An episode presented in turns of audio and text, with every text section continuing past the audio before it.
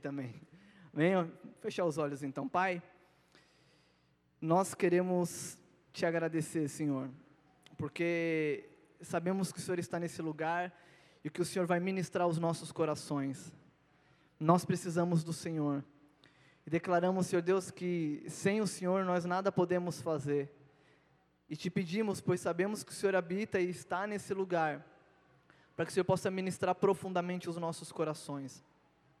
Eu te peço, Pai, para que a palavra que de antemão o Senhor já enviou, ela possa encontrar, Senhor Deus, corações arados, preparados para essa boa semente, que ela possa alcançar o objetivo ao qual ela foi enviada, Senhor, e que nós, como teus filhos, possamos ser ministrados pelo Senhor. Te peço, Espírito Santo, vem sobre nós, tenha total liberdade, Senhor Deus, a falar aos nossos corações.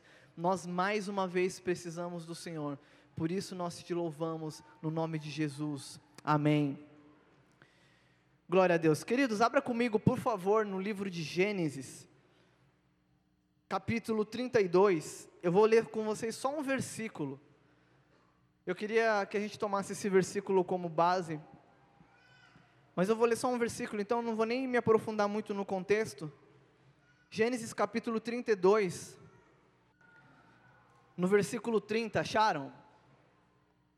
Gênesis 32, versículo 30. Que diz assim, ó: Aquele lugar chamou Jacó Peniel, pois disse: Vi a Deus face a face, e minha vida foi salva. Só vou ler esse versículo. Para a gente não ficar viajando um pouquinho, é, Jacó aqui ele estava naquele contexto de saída lá da casa do sogro, Labão, então acontece algumas coisas, ele se reconcilia com seu irmão, e aqui é aquele, aquele, aquela história, aquela parte onde é, Jacó se encontra com um homem à noite, com um anjo, né? Jacó segurou um anjo, não deixou fugir, não tem aquela música? É esse texto aqui. Então aqui é aquele contexto onde Jacó se encontra ali com, com, com um anjo, e ele peleja com o anjo ali a noite toda, e aí no versículo 30, depois de Jacó ter pedido para ser abençoado, enfim, eu não quero me aprofundar nisso, eu quero só se atentar ao texto, aonde ele diz assim: aquele lugar, ou seja, o lugar onde aconteceu aquilo, Jacó chamou de Peniel. Por que, que ele colocou o nome de Peniel? Porque ele viu Deus face a face e a vida dele foi salva. Queridos, é, é muito interessante quando a gente tem esse encontro com Cristo, esse encontro com Deus. Eu lembro exatamente do dia que eu posso chamar de o meu Peniel. O lugar onde eu estava, o horário que era, as palavras que foram ditas para mim. E eu lembro exatamente do dia que eu encontrei Deus face a face e foi desnudado de mim tudo, todas as escamas, tudo aquilo que me afastava da presença de Deus. E aquele dia eu, eu posso dizer para vocês, eu vi Deus face a face e fui salvo. Eu não digo de uma forma literal, face a face. Pode ser, talvez tenham pessoas que já tenham tido essa experiência de, de ter tido uma visão, ou algo do tipo assim, a, a, a consciência que eu tinha ela era interior. Eu lembro que eu estava indo para a igreja já há um tempo, e vindo do mundo cheio de coisa para ser transformada, como ainda existem, mas ali existia uma cortina, um véu que estava me separando do Senhor. E esse véu era exatamente a condenação da letra, de que me fazia um pecador por eu não ter Cristo, por não ter recebido Jesus. Então, aquela letra me condenava. Então, existia um véu naquele momento. Eu lembro que eu tinha muita vergonha. Então, talvez, irmão, você já chegou aqui, já passou por isso, ou talvez um dia você vai passar por isso, de chegar no final do culto, ter aquele momento onde o pregador, a pessoa que está ali, ela vai para o momento crucial do culto, que é o momento onde a pessoa quer dar oportunidade para alguém receber Jesus como Salvador. Alguns lugares vão pedir para você ficar em pé, alguns lugares vão pedir para você vir na frente, alguns lugares vão pedir só para você fazer uma oração. Mas o contexto que eu estava pedia para levantar a mão, e, e, assim, não parece, mas eu sou muito tímido. Eu falava assim, eu não vou levantar a mão, eu, eu já sabia que aquele momento era um momento para... Eu falei, esses crentes querem me converter, eu não vou levantar a mão aqui não. E eu ficava naquela resistência, e eu lembro um dia que Deus fez uma pegadinha comigo, e foi um dia que o Nengo Vieira, quem conhece o Nengo Vieira aqui? Ele pregou no Bola, aqui, não nessa casa, mas numa outra, e a mensagem dele, ele só, ele só falou o quê? Que Jesus, ele tipo era uma boa companhia, e Jesus queria ser seu amigo, e aquilo foi me enchendo, me enchendo, e aí ele fez uma pergunta, tipo assim, irmão, você quer andar com Jesus? Aí na hora que, ele levantou, que eu levantei a mão, ele falou assim, você que levantou a mão, fica em pé. Eu falei, misericórdia, me pegou. Foi dessa vez. Aí eu já estava com a mão erguida, falei, agora foi. E naquele dia, Espírito Santo, ele, ele começou a fazer morada no meu coração. E naquele dia o Senhor transformou a minha vida. Eu não estou falando que a partir daquele momento eu comecei só a ter vitórias e um monte de coisa. Eu contei para vocês no momento do dízimo que eu não tinha perspectiva de vida na área financeira. Quando eu comecei a entender, quando Jesus me alcançou ali, quando eu fui aceito por Cristo, toda a perspectiva mudou. Então, assim, foi um caminho a ser percorrido com altos e baixos, mas com Cristo me guiando em todos os momentos. E eu lembro que naquele momento eu tive essa convicção de que eu era um pecador e precisava ser salvo. Até então eu tinha uma vida assim que aparentemente me parecia uma vida bacana, sabe? Eu não sei quanto a você, eu falava, pô, eu, eu nunca me envolvi com droga, e eu só andava com noia, só andava com noia, cheirador, uh, e, e o meio onde eu andava tinha facilidade a isso, na escola que eu estudava, Talvez num dos momentos mais difíceis da minha vida, na, é, quando, quando houve uma turbulência familiar, eu tinha tudo na minha mão, todas as possibilidades, e eu peguei e, e não, resolvi não, não, não me mexer, não me mover com aquilo. Então eu falei assim, poxa, cara, eu acho que eu sou um cara legal, Deus vai me querer no céu, então eu sou bom. Era a minha perspectiva de vida. E eu quero falar algo para vocês, meu irmão eu não vou pregar sobre isso, mas você não é tão bom quanto você pensa que você é. Eu andei com essa mentira durante muito tempo, achando que eu era um cara legal e por eu não fazer nada que aparentemente era errado, que eu merecia o céu. Mas quando eu me deparei com aquele Jesus Salvador, eu também me deparei com o meu eu verdadeiro.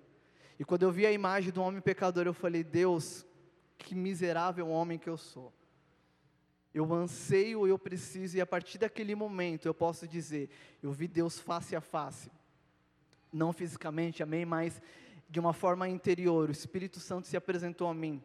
E aquele dia, se eu não me engano, foi no dia 26 de agosto de 2007, por volta de umas 9h15 da noite, eu vi Deus face a face e minha vida foi transformada, eu fui salvo.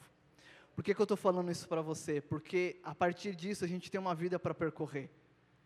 Semana passada eu, eu preguei de manhã aqui e eu falei das nossas demandas de vida, aonde a gente tem que lidar com os dias comuns, com os dias simples. Eu não vou pregar sobre isso, mas a gente precisa entender que é um caminho a ser percorrido. E às vezes esse caminho não vai ser fácil. E às vezes a gente vai precisar de algumas convicções que vai nos ajudar a permanecer nesse caminho. Então eu queria que vocês abrissem comigo, por favor, lá no livro de Lucas,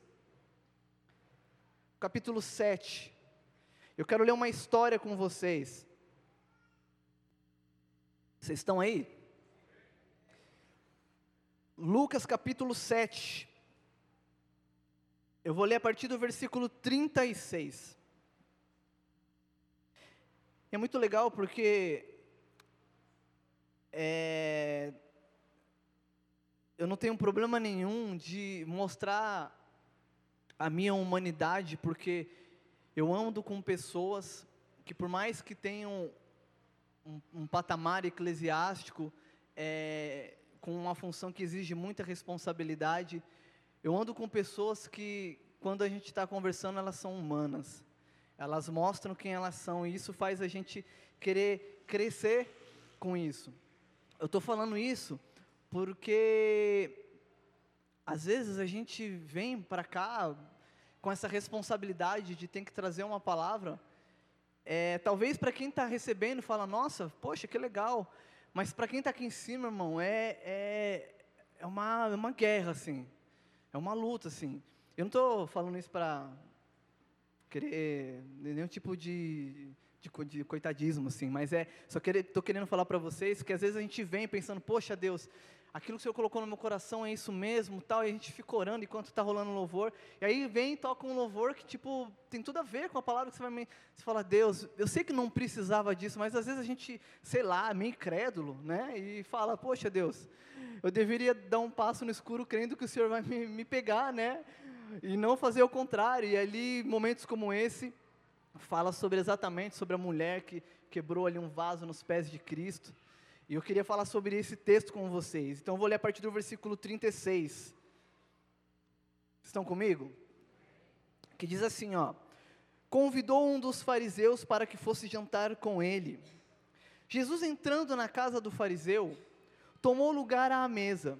E eis que uma mulher da cidade, pecadora, sabendo que ele estava à mesa na casa do fariseu, levou um vaso de alabastro com unguento e estando por trás, por detrás, aos, aos seus pés, chorando, regava-os com suas lágrimas e os enxugava com seus próprios cabelos. E beijava-lhe os pés e ungia com unguento. Ao ver isso, um fariseu que convidara disse consigo mesmo: Se este fora profeta, bem saberia quem e qual é a mulher que lhe tocou, porque é pecadora. Dirigindo-se Jesus ao fariseu, lhe disse: Simão, uma coisa tenho a dizer-te. Ele respondeu: Dize-a, mestre. Certo homem tinha dois devedores, um lhe devia quinhentos denários e o outro cinquenta. Não tendo nenhum dos dois com que pagar, perdoou-lhes a ambos. Qual deles, portanto, o amarás mais? Respondeu-lhe Simão: Suponho que aquele a quem mais perdoou. Replicou-lhe Jesus: Julgaste bem. E voltando-se para a mulher, disse a Simão: Vê esta mulher? Entrei em tua casa e não me deste água para os pés. Esta, porém, regou os meus pés com lágrimas e o enxugou com seus cabelos. Não me deste ósculo. Ela, entretanto, desde que entrei, não cessa de me beijar os pés. Não me ungiste a cabeça com óleo, mas esta, com bálsamo, ungiu os meus pés. Por isso te digo: perdoado-lhe, perdoado-lhe, perdoado-lhes são os seus muitos pecados, porque ela muito amou, mas aquele a quem pouco se perdoa, pouco ama. Então disse a mulher: Perdoado, disse a mulher: Perdoados são os seus pecados. Os que estavam com ele à mesa começaram a dizer entre si: quem é este que até perdoa pecado? Mas Jesus disse à mulher, mas Jesus disse à mulher: Tua fé te salvou, vai-te em paz. Ou em outras versões, vai-te para a paz. Queridos, talvez de uma forma resumida, eu podia pegar esse texto e falar assim que essa, o, peniel dessa mulher foi nesse dia. Eu posso dizer para vocês que o dia que talvez essa mulher, sei lá, erguesse um altar de, de, de memorial, talvez fosse nesse dia. Porque o texto diz que ela se deparou com Jesus, e no final do texto a gente vê que Jesus fala: os seus pecados foram perdoados. Aquela mulher estava recebendo a salvação a partir daquele momento. Eu não sei qual foi o contexto que fez levá-la até lá. Mas quando a gente pega aqui a história cronológica, você vai ver lá em, em Mateus 11, o que antecede a momento como esses desse capítulo. Onde Jesus fala assim: Vinde a mim todos que estão cansados, sobrecarregados, e eu vos aliviarei. E ele continua falando para aprender dele, e ele continua falando para vir que por causa dele as pessoas encontrariam descanso para as almas dela. Eu acredito que ou talvez essa mulher tenha ouvido isso, ou alguém tenha falado, mas não importa, o que importa é que essa mulher ousou estar numa reunião a qual ela não era convidada, muito menos bem-vinda. A reunião onde era na casa de um mestre da lei, de um fariseu, Simão era um fariseu, um doutor da lei, Jesus era o convidado, e aquela mulher, diz a tradição que quando havia banquetes como esse, Muitas das pessoas se adentravam à casa e ficavam sentadas ao redor da mesa, sentavam ao chão, sentavam só para ouvir o que iria sair daquela conversa. Nessa época não tinha WhatsApp, não tinha Facebook, não tinha Instagram, não tinha Twitter, então ninguém ia dar uma tweetada, tipo, hashtag Jesus disse isso, ou ia mandar ali uma mensagem para o grupo, ou algo do tipo. E assim, a, ou ia fazer uma live, já pensou? Não tinha isso na época. Então o que, que a galera fazia? A galera, para ter ali uma, uma notícia fresca, a galera se, se sentava ao redor da mesa, e foi exatamente o que essa mulher fez. Só que quando ela sentou ao redor da mesa, ela tinha uma convicção ao redor de quem que ela estava sentando. Só que o que eu quero compartilhar com vocês, talvez eu não vou seguir a cronologia dos fatos aqui, do que aconteceu, mas eu quero me atentar com vocês de um versículo que talvez durante um tempo da minha vida, eu não digo que ele me perturbou, ou me perturbou, não sei, mas me, me chamou muito a atenção. Que é a partir do versículo 40. Eu vou ler a partir do 41. Que é quando Jesus, ele é indagado, na verdade, o, o, o Simão, ele nem falou nada, ele pensou, tipo, se ele fosse profeta mesmo, ele saberia quem que é essa pecadora. Fico imaginando nos tempos de hoje, ele ainda ia falar um aleluia no final. Ou, sei lá, ele ia fazer alguma coisa muito religiosa. E ele julga Jesus, ele julga a atitude de Jesus, então Jesus ali, sabendo os pensamentos dele, discernindo o que estava acontecendo, Jesus vira para Simão e fala: Simão, cara, eu vou contar uma história muito legal para você. E aí Simão ali de boa fala assim: Ah, legal, então conta aí, eu quero saber qual que é. E aí Jesus começa ali a partir do versículo 41. Ele diz: Certo credor tinha dois devedores. E ali ele continua desenrolando, falando que um devia uma quantia de 500 denários e outro devia uma quantia de 50 eu não vou, eu, eu não vou traduzir isso para os dias de hoje, porque não seria. Um denário era um dia de trabalho braçal. Então imagina, 500 denários era um ano e meio muito bem trabalhado. Né? E ele estava falando que tinha alguém que estava devendo ali, sei lá, pô, vamos exemplificar com valor só para facilitar o entendimento. Um cara devia um milhão e o outro devia cem reais, beleza? Só para a gente entender. E aí ele fala que o credor ali, o cara que, que tinha ali a posse das coisas a qual as pessoas deviam, ele percebeu que aqueles ali não tinham como pagar, eles não iam pagar mesmo. Tipo, abriu falência e falou: Meu, não tem como pagar. O que, que aquele cara fez? Ele foi e perdoou os dois. E aí Jesus faz uma pergunta que é o que eu acredito que tenha me perturbado durante algum tempo, porque a ótica que eu tinha desse texto era uma ótica equivocada, e talvez alguns aqui nessa noite tenham essa ótica. E Jesus fala assim, a partir do versículo 42: Não tendo nenhum dos dois com que pagar, perdoou-lhes a ambos. E aí Jesus faz uma pergunta: Qual deles, portanto, o amarás mais? Então Jesus está perguntando: qual desses dois caras aí vai amar mais o credor? O que estava devendo 100 conto ou o que estava devendo um milhão? O que estava devendo 50 denários ou o que estava devendo 500 denários? E aí o cara responde, fala, ah, eu suponho que seja o que devia mais, né? A dívida era maior, é, aparentemente ele causou mais dano para o credor, então provavelmente o que ficou mais feliz com a situação, o que amou mais o credor, era o que mais devia.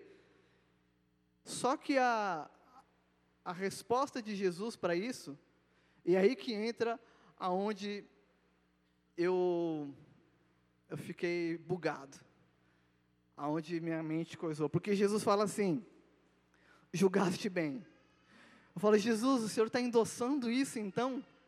Porque na minha mente, queridos, eu tinha uma ideia de que para você, eu não sei se você já percebeu, existem pessoas dentro do Evangelho que algumas são mais extravagantes diante de Deus e algumas são mais contidas.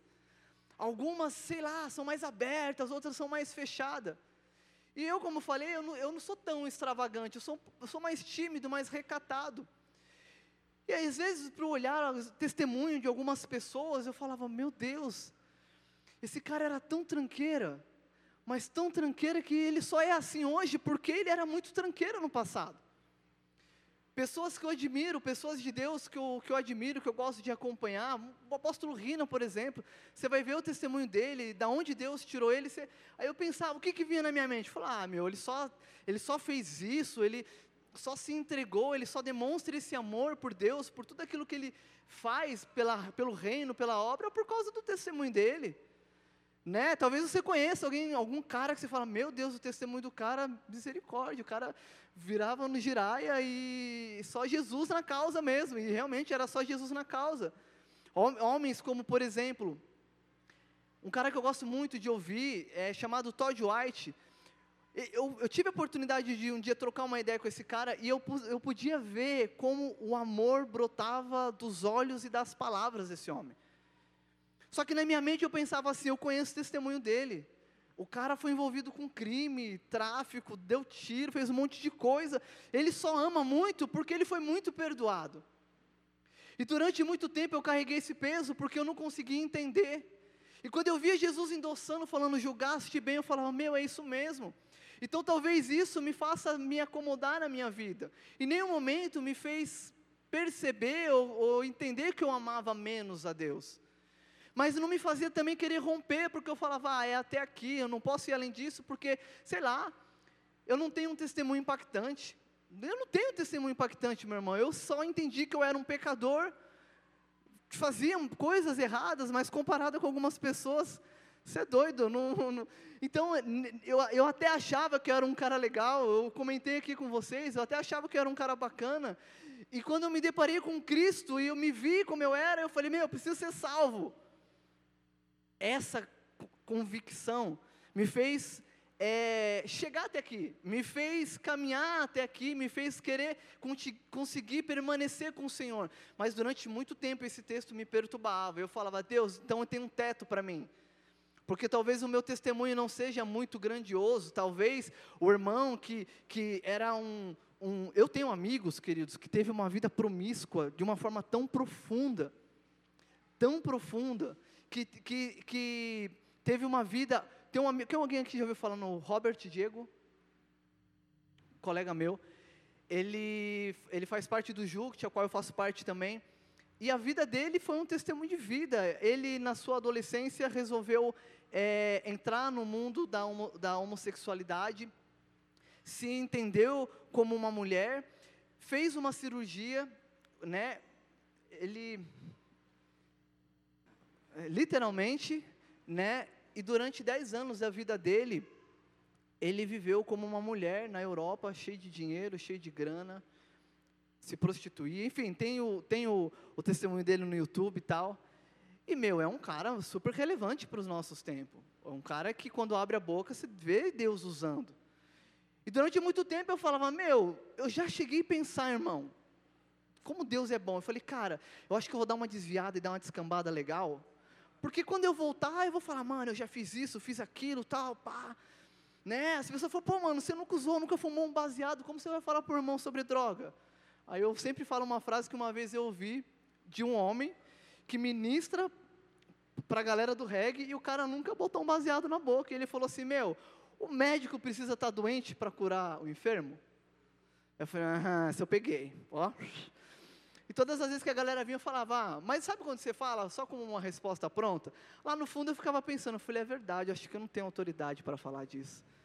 Eu acho que eu não tenho autoridade para falar de, de família, porque eu não tenho filhos ainda. Sei lá, acho que eu não tenho autoridade para falar sobre certas situações, sobre o mundo empresarial, porque talvez eu não seja um cara mega sucedido na área financeira. E eu era enganado por causa daquilo que eu mesmo projetava. E eu não entendia que o mesmo preço pago por um mentiroso, a mesma moeda de troca paga por um mentiroso, foi a mesma moeda paga para o adúltero, foi a mesma moeda paga para o estuprador, para o pedófilo, a mesma moeda. Sabe qual que é o nosso problema? Ou sabe qual que era o meu problema? É que quando eu via essa parábola, eu achava que Deus estava ali quantificando o pecado e não significando a consciência daquela mulher. O que acontece não era que aquela mulher tinha muito mais pecado, o que acontece é que aquela mulher entendeu que ela era muito mais pecadora. E é essa consciência, é essa convicção que fez Jesus olhar para aquela mulher e falar assim: por ela ser muito perdoada, ela também muito ama.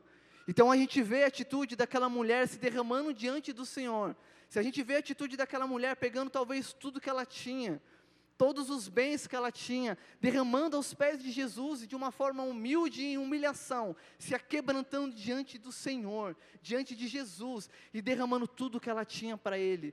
Era a convicção, ela ser muito perdoada. Quando eu entendi isso, eu falei: Senhor, obrigado. O Senhor descortinou a minha mente, o Senhor descortinou os meus olhos, por quê? Porque eu falei: Deus, eu ia para o inferno. O que cabia a mim eram as profundezas do inferno. Não sei você, meu irmão. O meu coração treme pela possibilidade de eu passar a eternidade longe de Deus. Eu posso falar o que eu acho mais terrível do inferno, não é porque, como a Bíblia diz, que haverá choro e ranger de dente, que, eu fico, que a gente vai ficar lá com o capeta o resto da eternidade, não. O que mais entra no meu coração é imaginar que eu posso passar a eternidade longe do meu Criador passar a eternidade longe daquele que me criou e que me amou e que muito me amou. Sabe, antes de vir para cá, eu trouxe minha esposa e como está rolando o, o, evento das crianças, ela chegou tipo umas quatro horas. E eu estava nesse processo de entender, de digerir o que Deus queria falar ó, aos nossos corações, o que Deus queria falar para a gente. Eu falei, ah, então eu estava orando ali, estava lendo algumas coisas, meditando tal, e aí Deus, e aí ela falou assim, meu, eu preciso ir mais cedo tal, aí eu falei, ah, vou fazer o seguinte, eu, eu vou com você, mas aí eu vou para um lugar, e ali eu paro no carro e tento organizar as ideias. E aí eu deixei ela aqui, fui pro, aqui para o Botira, para o centro cívico, e ali eu peguei, sentei, encostei o carro tal, e aí eu comecei a, a, tentar ler, tentar organizar as ideias, até que veio uma moça e apareceu assim do meu lado, e ela chegou e falou, moço, você tem um dinheiro, um trocado para me arrumar, tal, para comer, eu estou com fome e tal. E eu confesso que na hora ali eu falei, ah, meu Deus, Senhor, eu estou aqui precisando preparar a palavra. Aí, senhor, aí vem essa daqui agora, aí, meu, super religioso, né? Tipo, super espiritual, sem discernimento nenhum. E eu ali, eu não falei, ah, quer saber, eu vou dar dois contos aqui, vou dispensar essa mulher. E aí ela chegou, foi chegando perto e o Espírito Santo falou assim, meu, você vai dar dois contos para ela? Tá tirando. Ah, só tem mais aí nessa carteira. Eu falei, ah, Jesus, eu preciso comprar um band-aid que eu zoei meu pé. Você passa no cartão. Eu falei, beleza. E aí eu peguei, catei ali um dinheiro que eu tinha mais. Eu olhei para ela assim. E aí o bom crente, né? Tipo Simão, faz aquela análise assim, ver, essa não usa, não tem cara de que usa, eu acho que ela vai comer mesmo. Fala a verdade, que vocês já fizeram isso, vocês não me enganam não. E aí eu olhei ali, fiz primeiro essa análise religiosa, e aí deu dinheiro para ela, porque eu julguei que ela não ia usar. E na hora que ela veio pegar o dinheiro, assim, eu, ela estava com algumas bolsas, assim, e ela estava com uma canequinha escrito Jesus. E na hora que eu olhei a canequinha, o Espírito Santo falou assim: é agora. Pergunta da caneca. E aí eu peguei e falei, e aí eu comecei a puxar assunto, falei, meu, e essa caneca? Ela falou, ah, eu ganhei hoje. falei, nossa, Jesus, ela é? falei, que, que legal, você gosta de Jesus? Ela falou assim, ah, eu até gosto, tal, e, e eu ganhei uma Bíblia também. Eu falei, cara, que legal, que bacana você ganhar uma Bíblia. Eu nem falei que era cristão, nada. Fui trocando ideia. Falei, pô, mas você acredita? Aí ela, ah, não sei, mais ou menos, sabe? A vida está difícil. Tenho passado por tantas situações. Eu não posso morar na minha casa porque o meu irmão é usuário, fica levando um monte de gente para lá. Eu tive que ir embora, estou na rua, moro na rua. Eu só ouvindo ela assim, eu falei, nossa, eu acho que o Espírito Santo vai me ministrar hoje aqui. Calma aí deixa eu voltar para minha realidade. E aí continuei conversando com ela tal. E aí, até que chegou um momento que a conversa estava profunda, assim, ela começou a falar, e ela virou e falou assim, ah, eu costumava ir na igreja, eu ia no, na assembleia, fui durante o tempo na assembleia e estava indo no bola de neve. Eu falei, ah, é? É. Eu falei assim, e você conhece alguém de lá? Falou, ah, não, mais ou menos, tal, porque eu ia na Lapa. Eu falei, é, deve ser verdade, porque aqui eu nunca vi ela, então... E aí, ali ainda com um pouquinho do, de ranço religioso, é até que o Espírito Santo começa a te constranger. E aí, quando você começa a ficar um pouco mais maleável, sabe? Você começa a, a, deixar o orgulho, tudo deixar. O Espírito Santo fala assim: ah, agora você entendeu, então agora eu posso começar a te usar um pouquinho, né? O ego desceu, desceu tudo, então agora eu tenho um vaso como eu quero, então eu vou começar a usar. E aí comecei a perguntar, a falar com ela tal, e aí, meu, a gente ficou, o tempo que eu ia preparar a palavra, eu fiquei conversando com ela. E ali a gente ficou um tempão assim, ela conversando, e aí eu perguntei, eu falei assim, meu, você tem consciência da tua salvação? Ela falou, não. Eu falei, por quê? Porque eu sou pecadora. Eu falei, que legal, eu também sou pecador. E é justamente isso que me faz ter certeza da minha salvação. Ela falou, mas. E aí eu comecei a perguntar, eu falei assim: você crê se você vai para o céu, para o inferno? Enfim, foi um papo muito saudável, muito legal. Ela sentou na, na guia, eu sentei de frente para ela assim, no, no, no, próprio banco do carro, assim, fiquei conversando com ela tal. E aí ela pegou e falou assim: Mas você crê mesmo no inferno? O que, que te faz acreditar que o inferno existe? Aí eu olhei para ela e falei, meu Deus, que pergunta difícil, cara. Parece zona infantil. Infantil é só pergunta desse nível. Você quer ir para o infantil, dá uma estudada na Bíblia, porque lá é. E aí eu tô assim, falei, caramba, que pergunta difícil. Aí, mano, deu um insight assim, eu falei assim, olha, o mesmo motivo que me faz crer que o céu existe. Aí ela falou assim, e o que te faz crer que o céu existe? Eu, ai caramba, essa também é difícil. Aí, meu, eu tive a oportunidade, eu comecei a falar com ela. Eu estava lendo esse texto e eu falei para ela, falou, olha, tinha uma mulher na Bíblia que um dia ela chegou diante de Jesus. E justamente pela convicção que ela tinha de quem ela era, Jesus falou que ela podia amá-lo. E eu quero falar para você, eu não vou falar o nome dela, falar assim: você está muito mais perto do céu do que talvez muitas pessoas religiosas dentro da igreja. Porque você entendeu o ponto principal de uma pessoa ser salva, é entender que você não pode ser salva. Só que ela não parou por ali. Cara, ela fazia muitas perguntas. Mas como assim? Por que, que eu fui salva? Por que, que eu posso ser salva?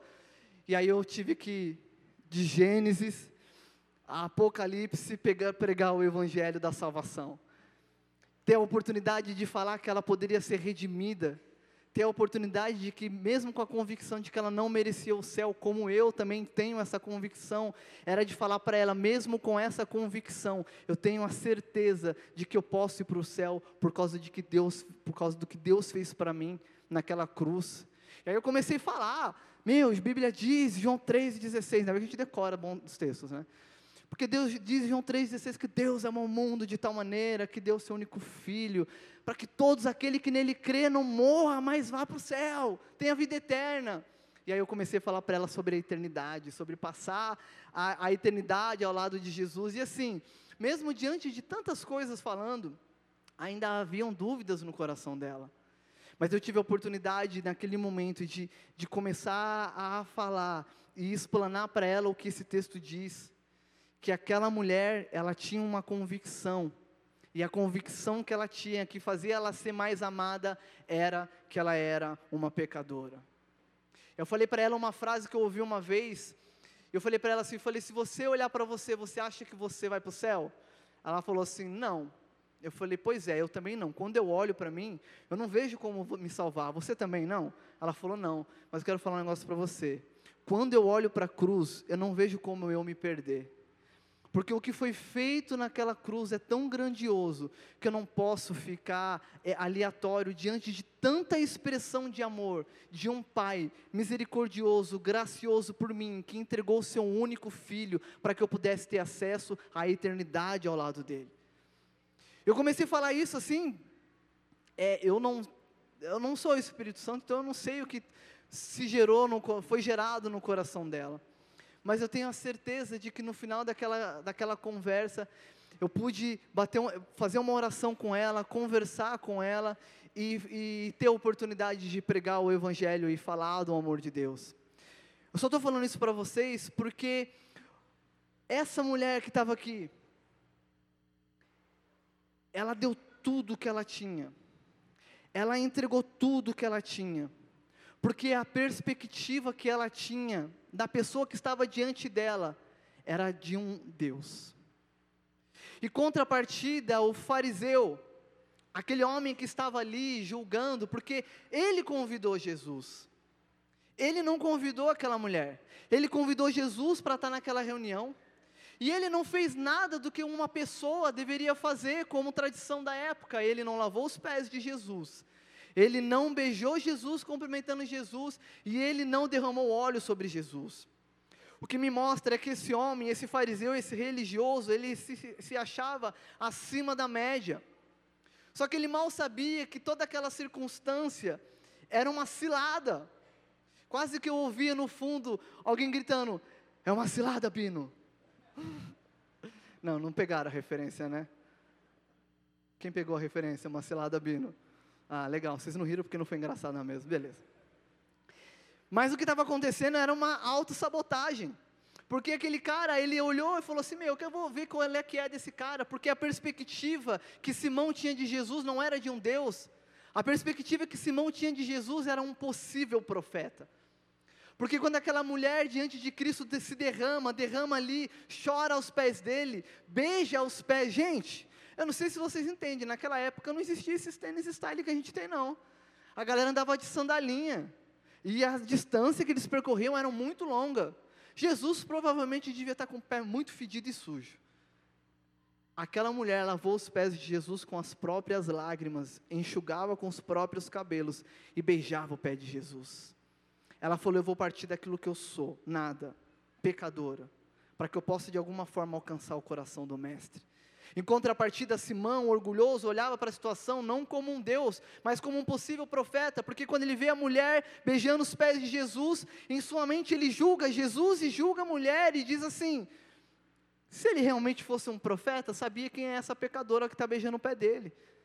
Então, a partir daquele momento, Jesus traz aquela ilustração que eu falei, e ele faz essa, essa analogia da quantificação não da quantificação de pecado, mas da consciência de pecado. E o que ele estava falando é: Simão, você se acha justo, Simão, você se acha um homem digno, mas eu quero falar para você, Simão, essa mulher está mais perto do céu do que você, um doutor e um mestre da lei, um cara que provavelmente estava em todos os cultos, um cara que provavelmente é, chorava na hora do louvor, um cara que vivia uma vida religiosa. Sabe, meu irmão? Quando nós realmente entendemos da onde nós partimos, a gente começa a ter uma perspectiva para onde nós vamos. Porque se você tem uma convicção hoje de que você sem Jesus não é nada, que sem a graça, a misericórdia de Deus você não é nada, se você não tem essa consciência, meu irmão, eu posso te falar, talvez você esteja aqui hoje como um Simão. Um homem que se julgava bom, um homem que se julgava entender das coisas, mas estava longe do céu. Naquele dia ele aprendeu muito mais sobre ele mesmo do que sobre aquela mulher que ele estava julgando, ou até mesmo sobre Jesus. Jesus desmascarou Simão, desmascarou Simão e falou: Simão, ele não falou com essas palavras, eu estou interpretando aqui, amém? Mas era como se ele estivesse falando assim: Simão, você não é quem você pensa que é, cara, você não é tão bom quanto você pensa. Próprio Jesus, exortando os fariseus em Mateus 23, ele vai falar assim: vocês atam fardo pesado sobre as pessoas, mas vocês mesmos não carregam. É um julgo que vocês gostam de colocar sobre as pessoas, mas vocês não têm a capacidade crítica de fazer uma análise pessoal. Sabe, meu irmão, eu amo pessoas que não têm vergonha de ser quem ela é. De não ter vergonha de falar, cara, eu sou um pecador, eu tenho falhas, eu vou falhar, mas eu não vou parar nessas falhas, eu quero progredir, eu quero caminhar com Cristo, eu quero progredir segundo aquilo que o Senhor tem me ensinado, segundo as direções que o Espírito Santo tem colocado diante de mim. O pastor Rodrigo fala muito, eu posso até pecar, mas eu não quero permanecer pecando a mesma coisa, errando da mesma forma. Não há progressão na nossa salvação dessa forma. E muitas vezes, quando a gente paralisa, achando que não tem mais como caminhar, a gente começa a agir como religioso, sabe por quê? Porque a gente tem um senso aguçado de perceber o erro das pessoas. Então você vai falar para o seu chefe, aquele meu chefe é muito arrogante, ele fala de uma forma grossa comigo, ele não, não, não, não é educado comigo, que homem arrogante. Só que você não analisa que você também vive chegando atrasado, que você rouba o tempo do seu, do seu patrão, perdendo tempo na internet, WhatsApp, Instagram, Facebook. Você analisa aquilo que as pessoas fazem, mas você não tem a capacidade. Quando eu falo você, irmão, é, eu me culo nisso, amém? Eu sou tão pecador quanto vocês. Nós não temos essa capacidade de fazer uma análise crítica. Os momentos onde eu mais percebi o cuidado e o zelo de Deus com a minha vida foi nos momentos que Ele colocou diante de mim um espelho espiritual. E geralmente foi nos momentos onde eu estava me achando legal. E depois de crente. Falar, ah, não, agora está tudo legal. Estou lendo mais Bíblia, eu estou orando mais, agora eu estou evangelizando na rua. Cara, estou legal. Daqui a pouco nasce uma asa de um lado, depois nasce do outro, eu sou promovido. E nesses momentos aonde o orgulho começa a tomar parte no nosso coração, quando você começa a se sentir altivo, e a Bíblia diz que a altivez de espírito procede à ruína, e o orgulho precede a queda, sempre nesses momentos o Espírito Santo vem, e ele coloca um espelho na minha frente e fala assim: está vendo esse daqui? Eu olho e falo assim: misericórdia, quem que é essa, esse filho de Belial? Como diz o, o pastor Jacinto Manto. Misericórdia, irmão, esse incircunciso filisteu. E aí o Espírito Santo tem que falar: esse daqui é você. Esse é você, só que você não consegue enxergar, meu irmão. Você não consegue perceber porque você tem perdido muito mais tempo em estar prestando atenção nas pessoas, mas não faz uma análise crítica de você mesmo. Então eu tenho que te trazer para esses momentos de discipulado pessoal, onde eu vou mostrar onde eu quero que você cresça. Quero falar algo para vocês hoje, nessa noite. Nós precisamos entender aonde o Senhor quer nos levar. Será que hoje nós estamos como aquela mulher? Ou será que hoje nós estamos como Simão? E a demanda da vida, às vezes, nos faz se acostumar com a religião. O Evangelho de Cristo não é religião. O Evangelho de Jesus é um estilo de vida que você tem que viver todos os dias, que você tem que galgar todos os dias, crescer na graça e no conhecimento de Deus, como Pedro diz na sua carta. O Evangelho ele é progressivo, meu irmão. Talvez você já adentrou as portas do céu, mas Deus está esperando muito mais de você para que você possa ser como um vaso, um vaso é, útil, um vaso ungido, um vaso onde Ele quer tocar outras pessoas. Mas muitas vezes nós perdemos tempo nos distraindo com o costume da religião. Em João 13, a partir do 34, Jesus fala assim: Novo mandamento vos dou. Ele fala: ame um ao outro, como eu vos amei. Olha que interessante. Novo mandamento vos dou: que vos ameis uns aos outros assim como eu vos amei, que também vos ameis uns aos outros. E no versículo seguinte, Jesus vai falar que eles só seriam conhecidos como os discípulos se amassem uns aos outros. Mas aí vem uma questão que a gente precisa entender, que eu tenho certeza que foi o que aquela mulher entendeu, era a essência e a origem do amor que ela estava sentindo por Deus. Porque o que Jesus, que ela estava sentindo por Jesus naquela situação. Porque quando Jesus vira e fala assim: Novo mandamento vos dou, mais uns aos outros, se ele parasse por aí, a gente estava na roça.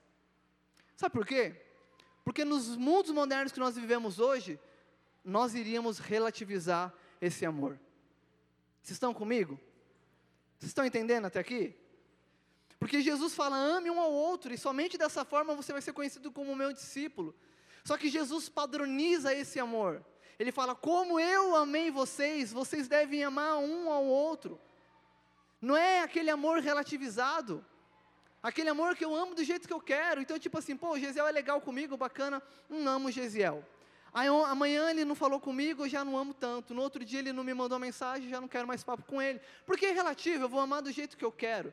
Eu vou relativizar esse amor. E eu vou viver uma vida cristã como eu quero. Então eu perdoo quem eu quero perdoar eu vou me relacionar com quem eu quiser me relacionar e vou amar com quem eu quiser amar. Sabe o que é mais triste? É que, infelizmente, essa é uma realidade dentro das igrejas de hoje. As pessoas relativizaram esse amor de um para, para com o outro. Mas Jesus, ele foi claro: ame um ao outro como eu amei vocês. A gente precisa entender qual é a essência do amor de Cristo. Sabe, talvez Platão falasse que o amor é o amor do desejo. é o amor eros. Então ele vai, ele vai qualificar o amor de que forma? O amor de Platão era o amor do desejo. É o amor daquela, daquela, daquele impulso, daquele fogo inicial, daquela paixão. Então eu amo com intensidade, mas uma vez que eu tenho aquilo que eu desejo, eu deixo de desejar. E se o amor platônico é desejo, eu também deixo de amar. Então muitas vezes a gente está dentro da igreja com esse amor platônico, eros, onde a gente vê muitos casais começando a se relacionar por causa da paixão. Estava conversando com o, Lu, com o Luquinhas ontem. E nesse bate-papo, talvez tenha nascido quase tudo que eu estou falando para vocês aqui. Ele me falou algo que eu falei, cara, é verdade. Todas as vezes que a Bíblia, ou pelo menos a maioria das vezes que a Bíblia fala sobre paixão, não é uma conotação boa. Paixão da carne, paixão da mocidade. E muitas vezes nós agimos com paixão, e é essa paixão que ela tem um, ela tem um fim. Porque uma vez que a gente tem aquilo que a gente deseja, e se esse amor definido por Platão é desejo, uma vez que eu deixei de desejar, eu já não amo mais. Então vemos vários casais naquele fogo, naquela paixão, caem. E aí na queda eles têm aquilo que eles tanto desejavam. E a partir daquele momento eles percebem que o amor não era necessariamente aquilo que eles achavam que era. Porque o amor, ele é progressivo. Eu posso dizer para vocês com todas as propriedades, hoje eu amo a minha esposa nove anos depois, infinitamente mais do que no dia que eu casei com ela. Porque o amor é progressivo e a gente vai crescendo em amor. Mas muitas pessoas dentro da igreja têm confundido o amor. Talvez vive o amor ali de Aristóteles, o amor, o, o, o fileia. É aquele amor que você se alegra com aquilo que não te falta. Então você está feliz enquanto tem, você tem aquilo que te, te traz satisfação. Mas se essa alegria é baseada naquilo que você tem, uma vez que você não tem mais, você deixa de ser feliz. Então a gente vê as pessoas dentro da igreja dessa forma. Ah, então eu tenho um ministério. Então eu consegui buscar algo, alcançar algo, comprei um carro, tal. Mas o dia que você deixar de ter, se o seu amor é fundamentado nesse significado, você vai deixar de amar e ser feliz. Se você tem um emprego que você tanto almejava, e isso é o fundamento da sua vida, é isso que te traz alegria, o dia que você deixar de ter esse emprego, você vai ser a pessoa mais infeliz do mundo. E nós temos visto uma humanidade, pessoas se envolvendo dentro de, desse, desse meio onde a gente não consegue sair, cara. A gente, nós, nós nos tornamos escravos daquilo que nós mesmos projetamos. Então a gente vê as pessoas nas redes sociais tentando botar uma aparência de alegria e felicidade. Porque talvez o amor que ela tem por alguém, por algo, e principalmente por Deus, está deturpado. Mas quando Jesus fala, vocês serão conhecidos como os meus discípulos, ele, ele nomina o amor. Ele fala, como eu amei vocês. E o amor que Cristo nos ensina é um amor agapau, é um amor ágape, é um amor de sacrifício, é um amor que a alegria da pessoa está na alegria da outra. É um amor que a satisfação da pessoa está no sucesso da outra. É um amor que se sacrifica em prol do próximo. É um amor que a sua, a sua satisfação está em poder servir as pessoas. É um amor que Jesus nos mostrou. Em Romanos 5 diz que Deus provou seu amor por nós, enviando seu Filho na cruz, quando nós ainda éramos pecadores. João vai dizer que ele, nós só amamos porque Ele nos amou primeiro.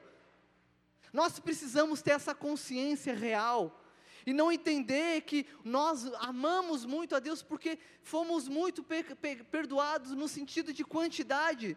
Mas, meu irmão, se você só mentiu na sua vida, você ia para o mesmo inferno que um estuprador iria. E o fato de nós sermos livres do inferno é um motivo suficiente para nós olharmos para a cruz e falar: Ele me amou primeiro. E é um motivo que eu tenho para prosseguir e para poder olhar para situações através da ótica de Cristo.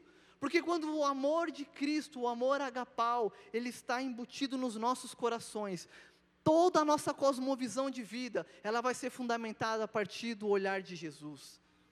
Então você vai olhar para aquele seu chefe que te perturba e você não vai mais olhar ele como daquela forma, você vai falar assim: ele é um pecador como eu que precisa ser salvo como eu preciso ser salvo.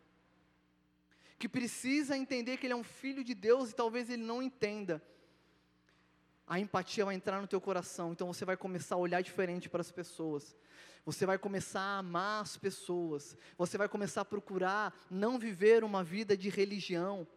Jesus, ele era tão ele era tão feroz contra a religião. A Bíblia diz que Jesus veio para buscar os que estavam perdidos. Nós, Jesus veio para nos buscar, para nos encontrar. E hoje nós estamos aqui diante dessa realidade. Sem Ele, nós estaríamos perdidos e passaríamos a eternidade longe de Cristo. Mas com esse prisma de que Ele nos amou primeiro, eu posso ter vida e a minha vida ser fundamentada no amor que Ele me ensinou o amor de, de entrega. Jesus fala: quer ser o primeiro parceiro, sirva a todos.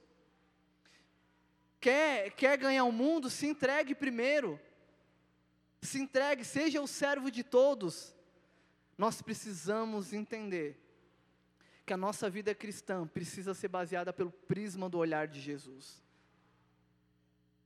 Porque quando você estiver dentro da sua casa, nos seus relacionamentos, na sua relação com os seus amigos, relação do seu pai com a sua mãe, e você se, se deparar com as demandas e as dificuldades da vida, você vai começar a olhar para as pessoas com a ótica redentiva.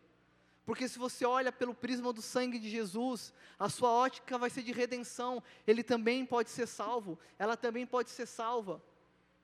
Eu ouvi uma mensagem uma vez, um tempo atrás, de um pastor, e ele estava fazendo uma analogia do, do casamento, e ele falando que o casamento, ele tem uma função redentiva. E eu nunca tinha olhado por essa forma, porque Paulo vai falar em Efésios que o homem deve amar a mulher como Cristo amou a igreja, e a mulher deve amar o homem como a igreja amou a Cristo. O grande problema, o grande problema hoje é que dentro da nossa realidade, nem sempre o homem parece com Jesus e nem sempre a mulher parece com a igreja. Mas quando você olha com a ótica de Cristo, com a ótica de redenção, você vai olhar que o seu cônjuge, que o seu pai, a sua mãe, o seu filho, ele é tão pecador quanto você e ele também precisa de salvação. A sua reação vai ser diferente, a sua reação vai ser de entrega, a sua reação vai ser de, de oração, de entendimento do que Deus pode fazer por essa pessoa também. Nós vivemos em dias onde os dias não são fáceis, nós vivemos em dias onde existem circunstâncias que vão nos abater mas nós precisamos prevalecer. Nós precisamos, como aquela mulher, e a oração que eu quero fazer nessa noite, é que a gente possa voltar para o nosso Peniel, é que a gente possa voltar os nossos olhos para o dia que eu vi Deus face a face e fui salvo. Talvez algumas pessoas aqui falem: Meu, não tenho essa convicção, não tenho essa certeza. Eu quero falar que talvez hoje seja o dia de você erguer um memorial e falar: hoje é o dia do meu Peniel, aonde eu tive a convicção de que eu fui salvo, que eu vi Deus face a face e fui salvo. Independente se você vai ter, sei lá, uma visão sobrenatural, sim ou não, se vai ser algo audível, sim ou não, mas existe algo interior dentro de nós que, nos te, que tem testificado dentro de nós Romanos 8 vai dizer que o Espírito Santo testifica em nossos corações que nós somos filhos de Deus, então existe algo testificando dentro do teu coração de que você é filho, de que você foi salvo e remido por causa do amor de Cristo. E hoje é o dia que nós devemos voltar ao Peniel do Senhor. Eu queria fazer duas orações com vocês. Eu queria chamar a banda. E uma, a primeira oração É para você que talvez tenha vivido, dia, vivido dias aonde as circunstâncias têm definido sua pessoa, aonde tudo que você tem vivido tem te definido como pessoa. Então a circunstância te coloca para baixo, as situações te deixam tristes. Mas eu quero falar e declarar sobre vocês o que Paulo falou em Filipenses 4, que ele falou que ele aprendeu a ser contente em toda e qualquer situação seja no muito ou no pouco, seja na alegria ou não, ele aprendeu a ser contente. Logo depois ele fala: Eu tudo posso naquele que me fortalece. Quero falar para você, meu irmão e minha irmã, tudo nós podemos, porque Ele nos fortalece a prevalecer nessa vida que nós chamamos vida em Cristo, vida em Deus. Mas nós precisamos ter essa convicção de amor que o amor derramado por nós naquela cruz foi um amor de sacrifício. Nós não devemos somente entender que foi um amor de palavras e não somente também amar somente em palavras. João diz: Filhinhos, não ameis só de boca e de língua e de palavra, mas ameis de fato e de verdade. Fato e verdade. A nossa vida e o amor que Deus derramou na cruz por mim e por você tem a ver com fato, tem a ver com algo real que foi estabelecido em uma cruz. E então a gente pode olhar para a pessoa e falar: quando eu olho para mim, eu não vejo como me salvar, mas quando eu olho para aquela cruz, eu não vejo como me perder. Essa frase do C.S. Lewis, quando eu vi isso a primeira vez, eu falei: essa é a maior realidade que eu pude entender nos últimos dias. Porque eu sou um pecador. Mas quando eu olho para a cruz, eu falo: eu preciso me esforçar demais para não passar a eternidade ao lado de Deus. Eu só preciso rasgar o meu coração e entender que Ele me amou primeiro. E por causa desse amor que veio primeiramente, eu posso amar também. Eu posso retribuir o meu amor por Ele, eu posso falar para você, meu irmão, mesmo o meu testemunho não sendo mais impactante, mas quando eu penso na presença real de Jesus, na presença real do Espírito Santo que habita dentro de nós, meu coração se enche de alegria, me dá vontade de chorar, me dá vontade de, de, de gritar, por ter essa consciência que um Deus vivo habita dentro de mim. O mesmo Deus que foi naquela cruz, o mesmo Deus que ressuscitou ao terceiro dia, hoje Ele está morando dentro de mim através do Teu Santo Espírito, me direcionando a toda a verdade, me guiando, me convencendo do pecado, da justiça e do juízo. A minha oração nessa noite é que a gente possa voltar ao nosso Peniel. Talvez o Peniel de algumas pessoas aqui foi na fase da idade dessas crianças. E eu quero orar para que você traga à memória aquilo que te traz esperança nessa noite.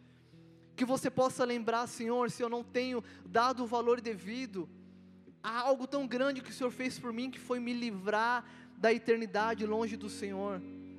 A minha oração é para que nós possamos voltar os nossos olhos para o dia que nós fomos salvos.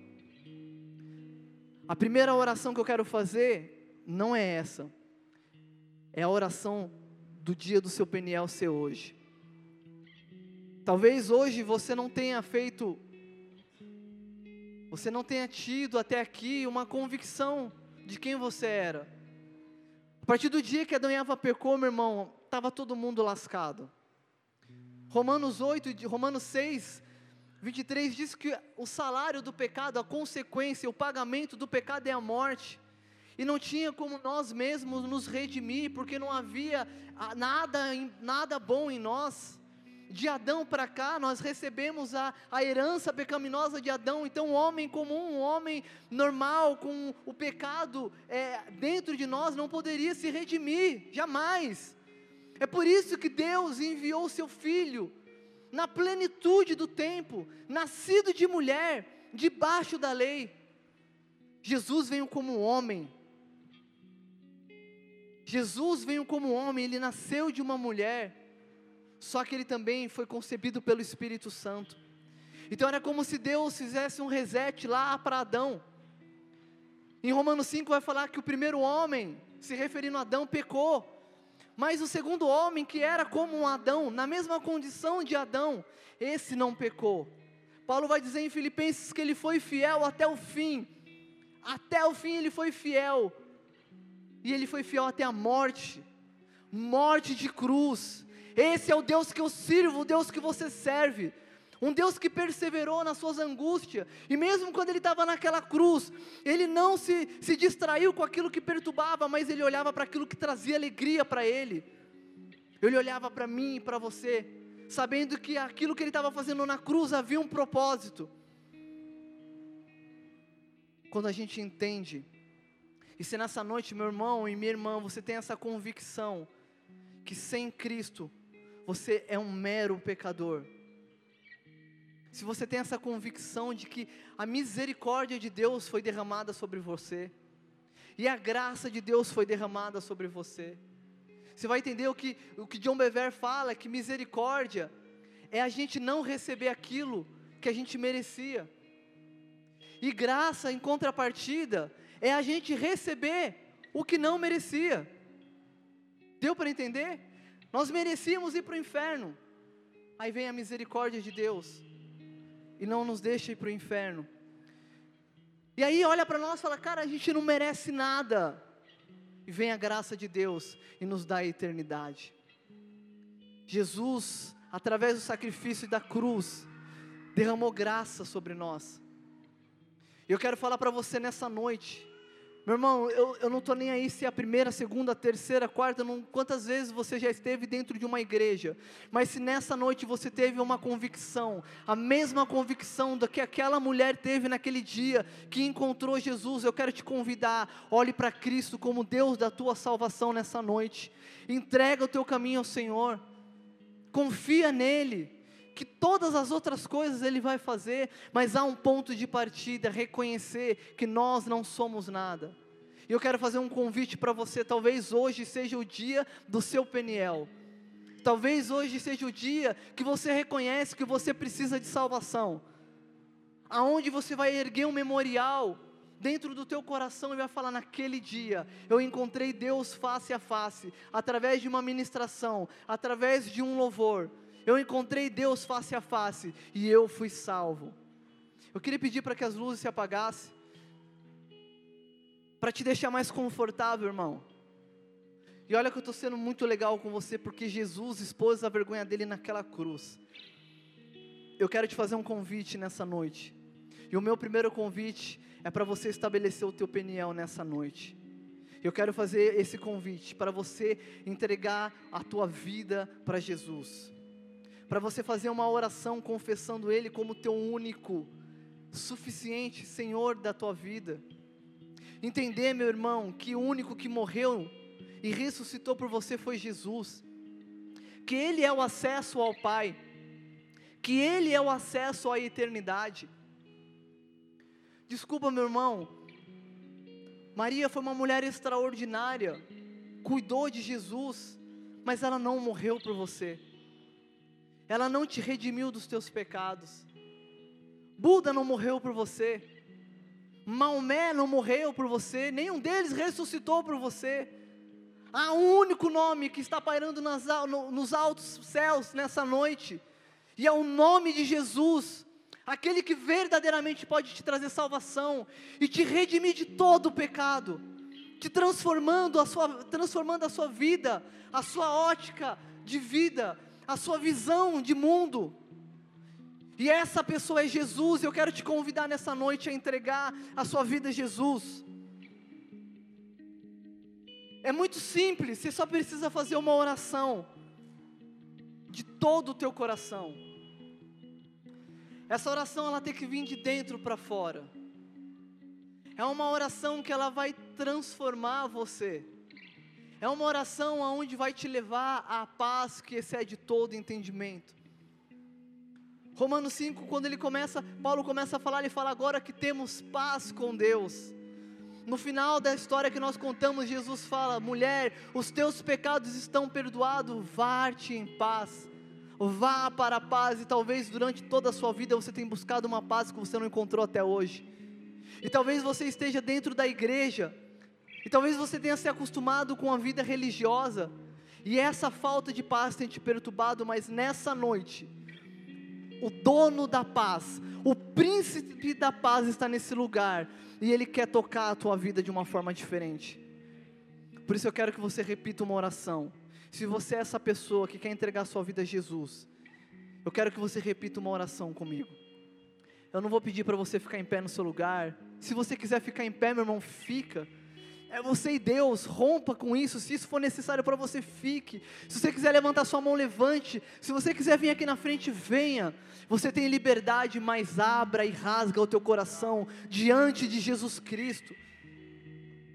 E eu peço para que você faça uma oração comigo e repita.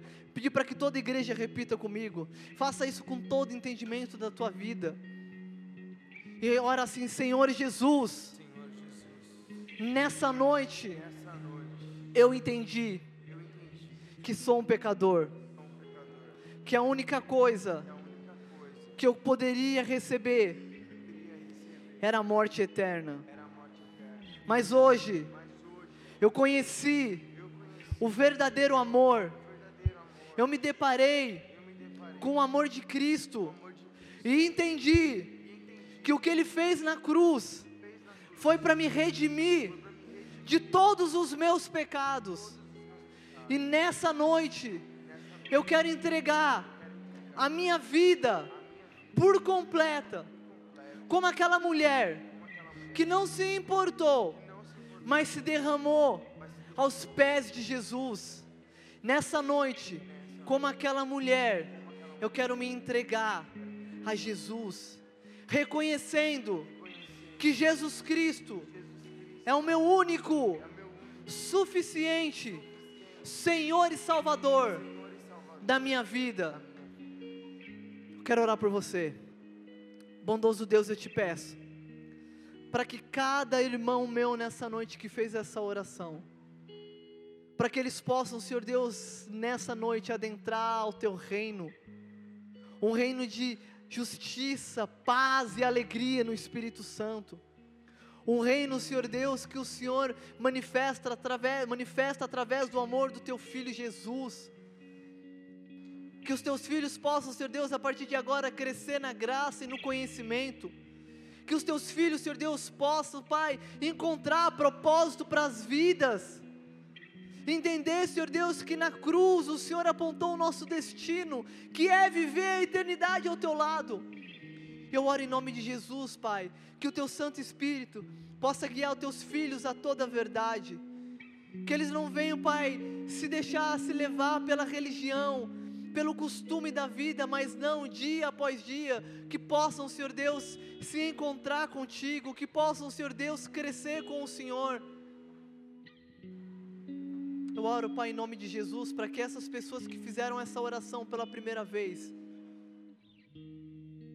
independente se é a primeira vez na igreja ou não, mas que elas possam entender que aqui nós nos chamamos de família, somos a tua casa, é a tua família, e como irmãos nós queremos crescer juntos. Por isso eu peço, Pai, em nome de Jesus, guarda os teus filhos Guarda, porque Pai, o inimigo de nossas almas, ele jamais desistirá.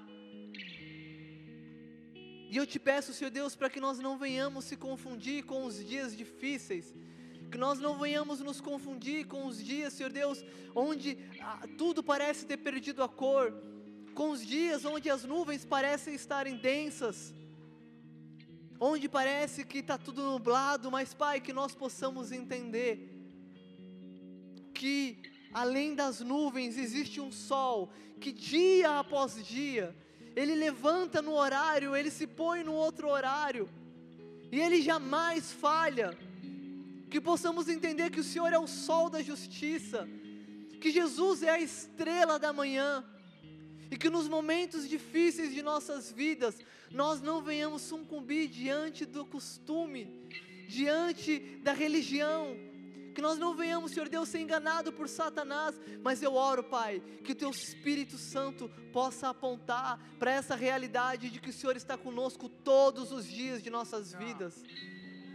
Que, como diz a Tua palavra, o Senhor estaria conosco para sempre. Eu oro, Senhor Deus, para que esses meus irmãos venham ter essa convicção, essa consciência de que muito foi perdoado para poder usufruir desse muito amor derramado para Deus e por Deus. Aleluias. Aleluias. Irmãos, vocês que fizeram essa oração pela primeira vez, nós temos aqui as nossas irmãs dos do Boas-Vindas. Elas estarão ali no final do culto, naquele balcão. A única coisa que a gente pede para você é para que você deixe o seu nome, se for a tua vontade também, a gente não quer obrigar ninguém a nada, mas é uma possibilidade que nós temos de te convidar para um evento, de fazer ter vida na igreja, de ter vida, vida em Cristo, com Cristo, não uma religião, mas uma vida baseada no reino de Deus. Então, se você tem esse desejo, se foi a primeira vez que você fez essa oração, ou é a primeira vez que você está vindo aqui, mas quer deixar, vai lá, deixa seu nome, elas estarão lá no final do, no final do culto, no balcão, amém? E agora eu quero fazer a segunda oração para a gente finalizar. É para você, meu irmão e minha irmã, que como eu, às vezes nos deixamos nos distrair, nos deixamos se distrair com as dificuldades, com as demandas que o mundo oferece. E por causa disso, às vezes a gente se acostuma com a religião, com aquilo que é prático do dia a dia, com aquilo que é prático do dia de culto, do domingo. E às vezes a gente substitui tudo isso, toda essa vida, por aquilo que realmente faz sentido, por aquilo que realmente é real. Eu quero fazer uma oração com você, meu irmão.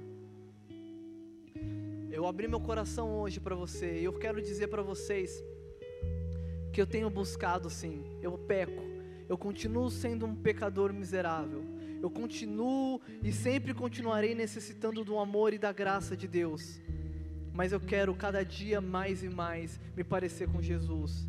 Eu quero cada dia, mesmo que é difícil, mesmo que seja é, lutas que eu tenha que enfrentar, mas eu quero. Eu tomei essa decisão. Muitas vezes eu não vou conseguir, mas eu nunca vou desistir.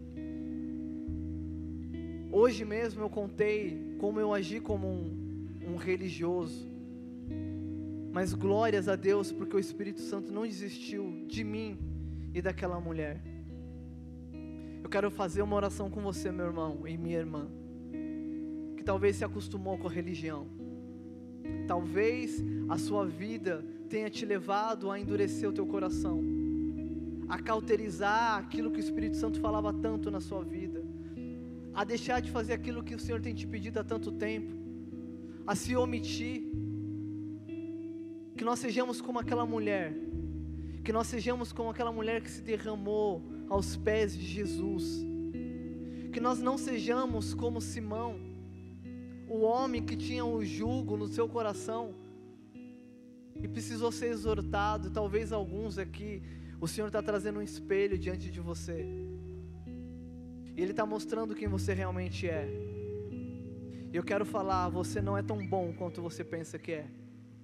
Eu não sou tão bom quanto eu penso que eu sou. E é por isso que eu tenho que fazer esse exercício todos os dias da minha vida e me colocar diante de Deus, deixando Ele ele diagnosticar quem eu sou, deixando Ele mostrar quem eu sou, deixando a Bíblia apontar para mim aquilo que eu ainda não sou.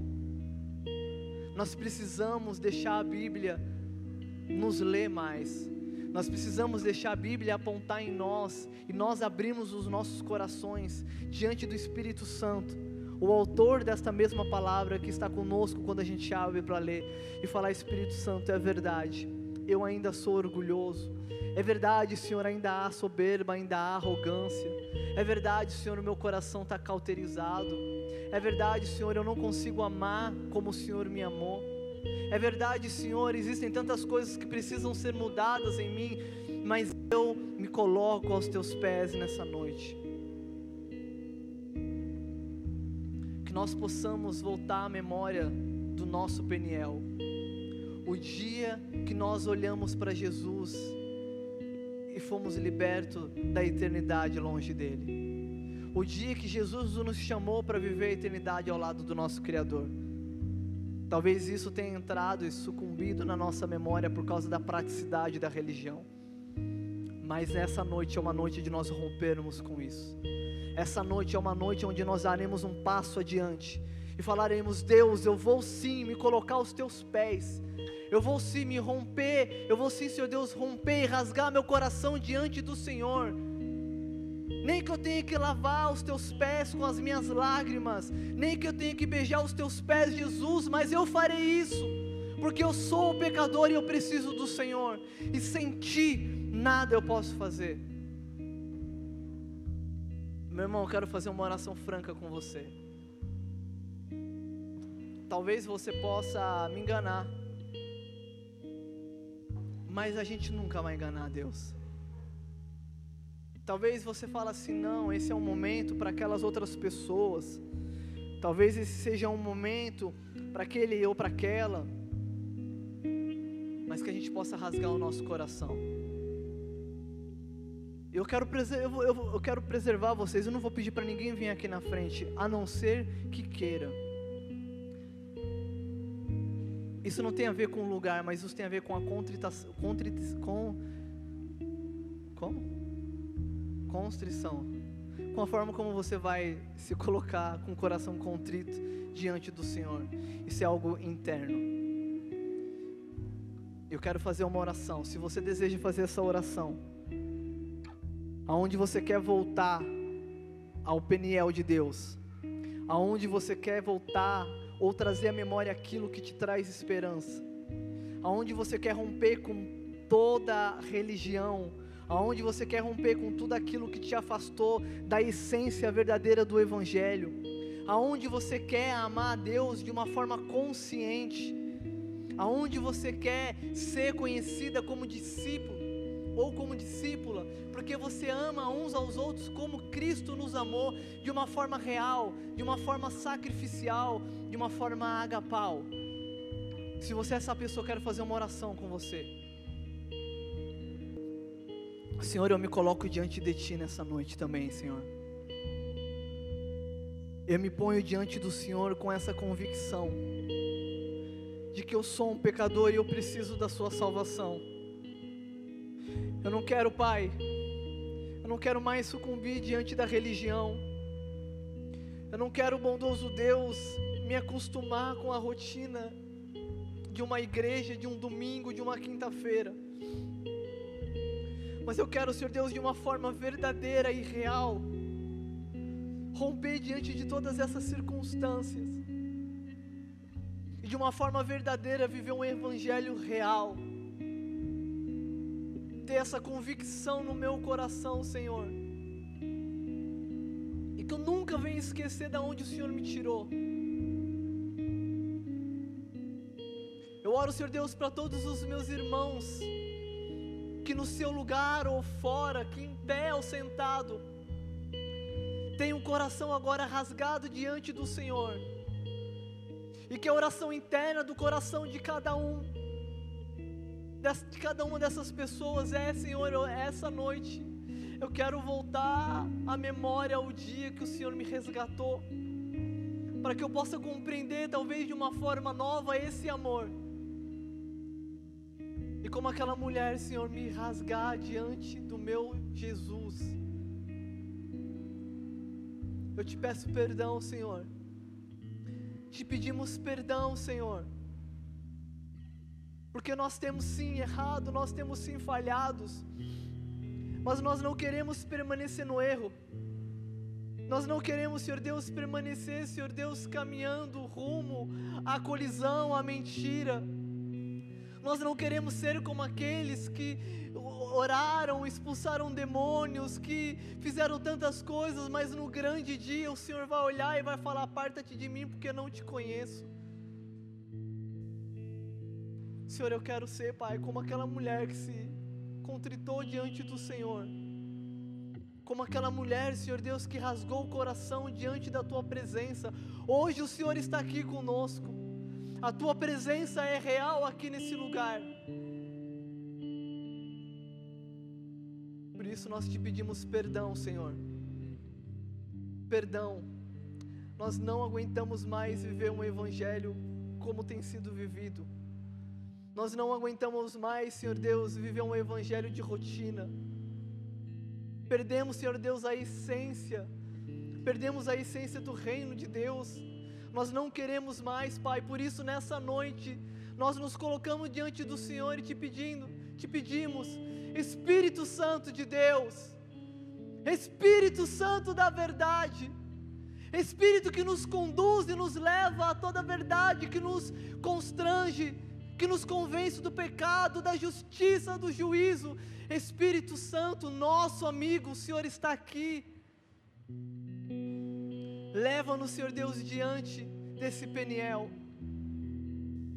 Ao dia que talvez lá atrás, há muitos anos atrás, eu me deparei com a tua presença e tive a convicção de que era salvo Espírito Santo nos ajuda a seguir o conselho que Pedro deu, de crescermos em graça, de crescermos no conhecimento, que nós possamos, Senhor Deus, amadurecer a nossa fé dia após dia, que nós possamos correr com perseverança a corrida que o Senhor propôs para nós. Ajuda-nos, Espírito Santo, ajuda-nos, ajuda-nos, ajuda-nos.